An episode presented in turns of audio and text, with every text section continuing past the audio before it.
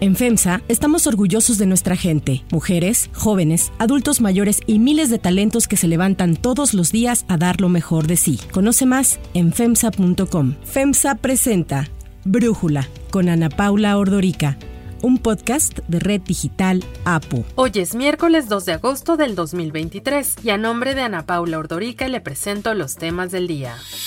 1. Nueva tragedia educativa. Luego de que un juez emplazó a la Secretaría de Educación Pública para rediseñar los libros de texto gratuitos, el presidente Andrés Manuel López Obrador aseguró que no hay ningún problema. No hay este, ningún impedimento. Los libros van a llegar para el reinicio a clases el día 28 de este mes de agosto que está iniciando. Es el regreso a clases. Van a estar ya los libros. No hay ningún juicio de amparo que impida el que se distribuyan los libros. Esto a pesar de que el juzgado tercero de distrito en materia administrativa dio el pasado lunes un plazo de 24 horas a la SEP para cumplir la suspensión que ordenó desde mayo, cuando instruyó se sometieran a revisión y rediseño los libros de texto gratuitos de nivel básico que se distribuirán para el ciclo escolar 2023-2024. La medida contra los nuevos libros de texto gratuitos se dio a partir de un amparo tramitado por la Unión Nacional de Padres de Familia, que reclamó que los materiales no se adecuaron a los planes y programas de estudio vigentes. Sobre esta queja, López Obrador dijo que forma parte de los esfuerzos de los conservadores contra su gobierno. Y se creó un consejo para eso.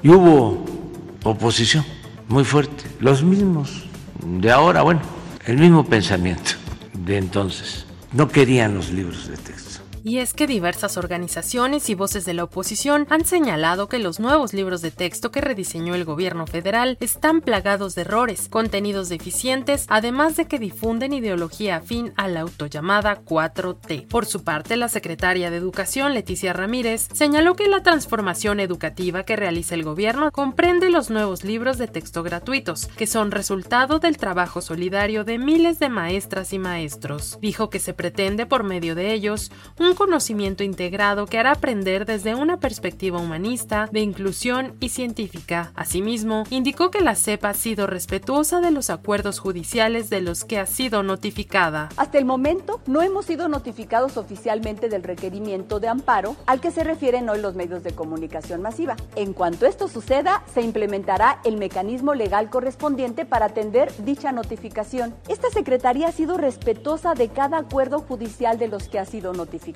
En observancia al mandato constitucional y a la Ley General de Educación, los nuevos libros de texto gratuitos están llegando a los almacenes regionales, a las zonas escolares y en breve estarán en las escuelas. Se trata de una nueva familia de libros que se inscribe en el proceso de transformación de la educación en México. 2. Economía de México. Economistas consultados por el Banco de México se unieron a la ola optimista sobre la economía del país y subieron su expectativa del PIB para el cierre de este año a 2.5%. La expectativa para 2024 no sufrió cambios al quedarse en 1.5%. En el caso de la inflación, que ha sido uno de los problemas más duros a los que se ha enfrentado México y en general el mundo en los últimos años, los especialistas pronosticaron que cerrará 2023 en 4.6%, número más bajo que el cálculo previo que era de 4.67%. Y es que el mercado basa sus buenas proyecciones sobre nuestro país en datos como la fortaleza del peso frente al dólar, que en medio de opiniones a favor y en contra, cerró julio con ganancias frente a la divisa estadounidense por noveno mes consecutivo, su racha ganadora más larga en 15 años. Además, el Banco de México dio a conocer que en el primer semestre del año, las remesas que llegaron a nuestro país sumaron 30.238 millones de dólares, un incremento anual de 9.9%. A pesar de este incremento, para Brújula, la directora de Análisis Económico y Financiero de Grupo Financiero Base, Gabriela Siller, señaló que ante la fortaleza del peso frente a la divisa estadounidense, las remesas han perdido poder adquisitivo, afectando la economía de quienes las reciben. En junio llegaron a México 5.571.55 millones de dólares en remesas, mostrando una caída de 2.3% respecto a mayo. La caída no es extraña ya que generalmente en mayo las remesas se incrementan por el Día de las Madres y luego en junio suele haber un ajuste a la baja, tal como sucedió en este año. Eliminando este factor estacional, las remesas crecieron 1.1% mensual de acuerdo con los datos que da el Banco de México. Y bueno, pues las remesas siguen acumulándose si vemos el flujo de los últimos 12 meses es de 61.232.28 millones de dólares y lleva 38 meses consecutivos al alza. Lo que sí es que las remesas siguen perdiendo poder adquisitivo ante la disminución en el tipo de cambio y la alta inflación y a junio hilan 8 meses consecutivos con pérdida de poder adquisitivo. Si el tipo de cambio continúa en niveles aproximados de 16.80 pesos por dólar el resto del año y la inflación cierra el 2023 en un nivel de 4.6%, las remesas habrán perdido 11% de poder adquisitivo este año y sería la mayor pérdida en registro y la primera caída desde el 2013. Esto es relevante pues las remesas han sido un soporte para algunas familias de México, sobre todo para el consumo. Y bueno, vale la pena recordar que las remesas no son un logro de la economía mexicana, sino que son consecuencia de que personas mexicanas no encontraron buenas oportunidades laborales en nuestro país y tuvieron que emigrar al extranjero, particularmente a Estados Unidos, para poder sostener a sus familias en México. 3. NOMS Salud.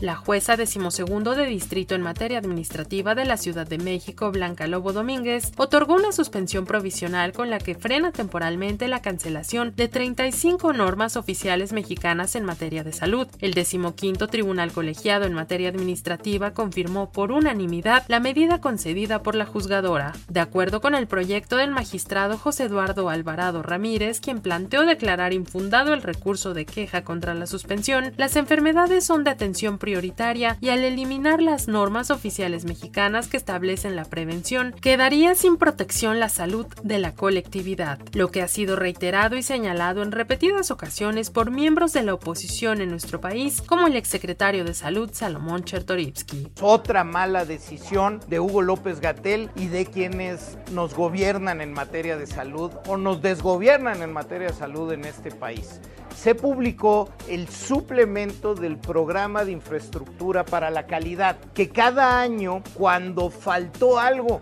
en el programa mismo, se publica para complementarlo. Pero en el del día de ayer lo que sucede es que 34 normas técnicas se pretenden cancelar. ¿Qué quiere decir esto? A ver, la norma técnica lo que da son lineamientos para que se apliquen procesos de manera homogeneizada a lo largo y ancho del país, en el IMSS, en el ISTE, en las instituciones privadas, etcétera, para que todas las mexicanas y mexicanos reciban el mismo tratamiento, la misma atención. Por eso se normalizan. De acuerdo con autoridades locales y expertos, la eliminación de estas normas en materia de salud representa un riesgo para la población en general, ya que brindan un referente de calidad en la prevención y atención de ciertas enfermedades y padecimientos como el sobrepeso y la obesidad, la diabetes, hipertensión, tuberculosis, las infecciones de transmisión sexual, el cáncer cervicouterino, de mama y de próstata, por mencionar algunas. 4. Presidencia de la Alianza del Pacífico. Perú recibió la presidencia pro tempore de la Alianza del Pacífico, un traspaso que iba a darse en diciembre de 2022, pero que fue aplazado luego de que el expresidente Pedro Castillo fuera destituido por el Congreso tras su intento de golpe de Estado. Le correspondía al presidente Andrés Manuel López Obrador viajar a finales del año pasado a Lima para hacer la entrega a Castillo, pero tras los acontecimientos registrados en esa nación y al considerar que el presidente Castillo había sido destituido indebidamente, se negó a hacerlo. Recordemos que López Obrador no reconoce la legitimidad de Dina Boluarte, quien asumió la presidencia de Perú tras la destitución y encarcelamiento de Castillo. Le voy a dar instrucciones al secretario de Relaciones Exteriores que le notifique a los miembros del Grupo de Río qué hacemos, porque yo no quiero entregar a un gobierno que considero espurio. Si ellos dicen entreguen la presidencia, pues lo hacemos pero sí voy a hacer la consulta, porque además yo no quiero este, legitimar un golpe de Estado. Esto llevó a que ante su negativa, México terminara traspasando la presidencia de forma provisional a Chile para que fuera ese país quien la entregara a Perú. Durante la entrega de la presidencia pro tempore a su par peruana, el ministro de Relaciones Exteriores de Chile, Alberto Van Claveren, destacó que valora altamente a la Alianza del Pacífico como un aporte real a la prosperidad regional y a los desafíos que enfrenta Latinoamérica. Añadió que para Chile es de especial interés fortalecer los lazos entre los países del continente, fomentando de este modo el bienestar e igualdad social en la región. La ministra de Relaciones Exteriores del Perú, Ana Cecilia Gervasi, señaló que como parte de su agenda para este periodo, la presidencia pro tempore peruana apuntará, entre otros objetivos, a fortalecer la agenda económico-comercial del mecanismo con miras a incrementar el comercio intraalianza, revigorizar la cooperación para avanzar juntos en áreas como educación, desarrollo e inclusión social, juventudes y género, e impulsar la adhesión de nuevos países miembros a la Alianza del Pacífico. 5. Donald Trump es acusado de interferir en las elecciones de 2020. Un jurado investigador acusó al expresidente Donald Trump de cuatro cargos federales en el caso del fiscal especial Jack Smith sobre los esfuerzos por anular las elecciones de 2020, los cuales condujeron al asalto del Capitolio de Estados Unidos el 6 de enero de 2021. Se trata de la sexta ocasión en que el exmandatario estadounidense es imputado. Los nuevos cargos que se presentaron formalmente ayer en contra de Trump son conspiración para defraudar a Estados Unidos, conspiración para obstruir un acto oficial, obstrucción e intento de obstruir un acto oficial y conspiración contra los derechos de otros. Además, la acusación sostiene que poco después del día de las elecciones, el republicano también buscó medios ilegales para descontar votos legítimos y subvertir los resultados de las elecciones. Se espera que Donald Trump comparezca ante una jueza en la Corte Federal de la ciudad de Washington este jueves 3 de agosto. La jueza será la misma que recibió la acusación en su contra este martes. Los fiscales federales aseguraron en su acusación que Trump estaba decidido a permanecer en el poder después de perder las elecciones del 2020. Los funcionarios emitieron una acusación general contra el expresidente en la que a través de los cargos señalan que él orquestó un complot para anular las elecciones de 2020 antes del 6 de enero del 2021. Así lo señaló el fiscal especial Jack Smith. Today, an indictment was unsealed, charging Donald J. Trump with conspiring to defraud the United States, conspiring to disenfranchise voters, and conspiring and attempting to obstruct an official proceeding. The indictment was issued by a grand jury of citizens here in the District of Columbia, and it sets forth the crimes charged in detail. I encourage everyone to read it in full. The attack on our nation's capital on January 6, 2021, was an unprecedented assault on the seat of American democracy. As described in the indictment, it was fueled by lies. Lies by the defendant targeted at obstructing a bedrock function of the U.S. government, the nation's process of collecting, counting, and certifying the results of the presidential election. Si te gusta escuchar Brújula, te invitamos a que te suscribas en tu aplicación favorita o que descargues la aplicación Apo Digital. Es totalmente gratis y si te suscribes será más fácil para ti escucharnos. Además, nos puedes dejar un comentario o calificar el podcast para que sigamos creciendo y mejorando para ti. Para cerrar el episodio de hoy, los dejo con música de Dua Lipa. Dua Lipa se enfrenta a una demanda en Los Ángeles interpuesta por el músico Bosco Cante, quien afirma que la estrella británica del pop y su disquera Warner Music nunca recibieron su permiso para incluir una grabación de su dispositivo Talkbox en las remezclas de la canción Levitating. Cante afirma en la demanda que el uso de su actuación en tres remezclas de la exitosa canción de Lipa infringe sus derechos de autor, porque según un acuerdo verbal, la parte que Cante creó con su dispositivo electrónico solo podía usarse en la grabación original de la canción. De acuerdo con la demanda, Cante tiene derecho a percibir más de 20 millones de dólares de ganancias por la música.